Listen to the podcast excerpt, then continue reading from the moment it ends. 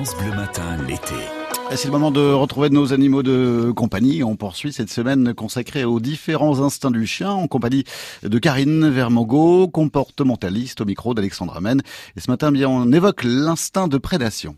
Alors, c'est déjà commun à tous les chiens. Ça s'exprime plus ou moins, mais tous nos chiens, vu qu'ils viennent justement du loup, sont des prédateurs. C'est-à-dire qu'ils sont en capacité de se trouver à manger euh, et de d'aller vers une proie.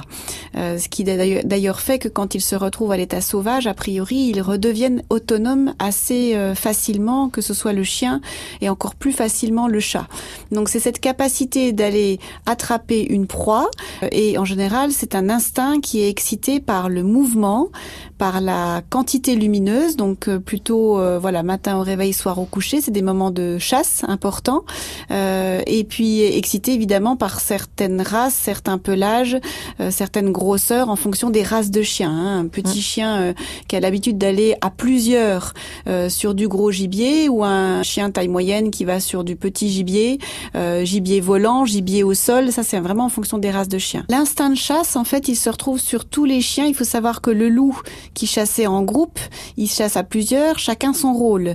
Euh, si on reprend une chasse classique, vous allez avoir des loups qui vont courir après la proie, d'autres qui vont aller au devant et l'encercler et revenir face à elle, d'autres qui vont l'attraper, euh, d'autres qui vont l'immobiliser et d'autres qui vont euh, voilà la plaquer au sol et, donner le dernier coup de grâce. Donc et on se rend compte que finalement nos animaux de chasse ont été sélectionnés selon certains critères. Certains rapportent le gibier, d'autres attrapent, tiennent, ne lâchent plus, hein, type euh, euh terrier euh, par exemple. Euh, d'autres savent aller dans les tanières, d'autres savent marquer l'arrêt et signaler où se trouve la proie potentielle. donc d'autres savent courir après et signaler en aboyant pour signaler aux autres où se trouve la proie.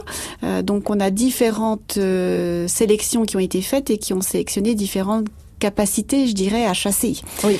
Le problème euh, avec euh, cet instinct de prédation euh, chez le chien, c'est que si on a un lapin nain, par exemple, qui lui est la proie par excellence, on fait comment? Oui, alors voilà, on va travailler l'imprégnation dans la période très sensible quand ils sont jeunes, lui dire ça c'est une espèce amie que tu intègres dans ta meute et dans ton environnement et donc lui tu n'y touches pas. Ça ne veut pas dire qu'il ne touche pas à votre lapin, il va pas courir après un lapin de garenne qu'il croisera un hum. coup dans les blés. D'accord. pareil pour les chats, il peut respecter votre chat, mais pas forcément tous les chats du voisinage.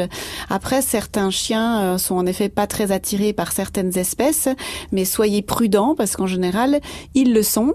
Et la conséquence peut être dramatique et très rapide. En général, ils attrapent, ils secouent, ils cassent au niveau de la nuque euh, et on n'a pas trop le temps de dire ouf. Et pour autant, ce n'est pas un chien méchant dont on doit se méfier. Il ne faut pas généraliser. C'est pas parce qu'il a attrapé le mouton du voisin qu'il va se mettre à être méchant avec les enfants s'il a été imprégné et sociabilisé aux enfants, euh, il va l'intégrer dans sa dans son monde et ne va pas être prédateur vis-à-vis d'eux. Merci beaucoup Karine Vermogo pour euh, ces explications sur France Bleu Belfort Montbéliard. Bonne journée. Bonne journée. Merci. Et demain Karine eh bien nous donnera un bel exemple hein, de ce qu'elle vient de nous expliquer. Nous parlerons du patou, hein, ce chien de, de montagne des Pyrénées qui va garder les troupeaux 6h43.